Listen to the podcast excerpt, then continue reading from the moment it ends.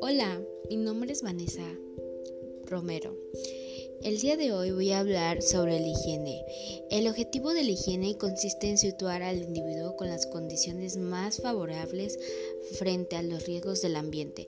Por eso es importante cuidar nuestra piel por lo tanto, eh, una de ellas es bañarse todos los días bien con agua y jabón, utilizar esponjas suaves, evitar tallarse con demasiada fuerza, utilizar champú de acuerdo a nuestro tipo de cabello y siempre beber 2 litros de agua diariamente para mantener la piel hidratada y eliminar toxinas. Sin embargo, también la piel puede lesionarse y dejar de cumplir su función protectora.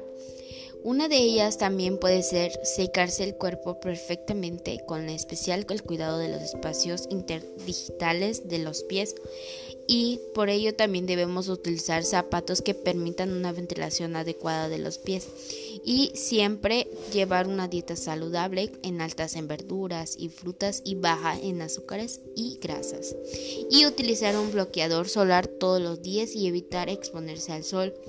Y una de ellas también es utilizar productos de cuidado personal como desodorante, cremas, lociones o maquillaje hipoalergénicos.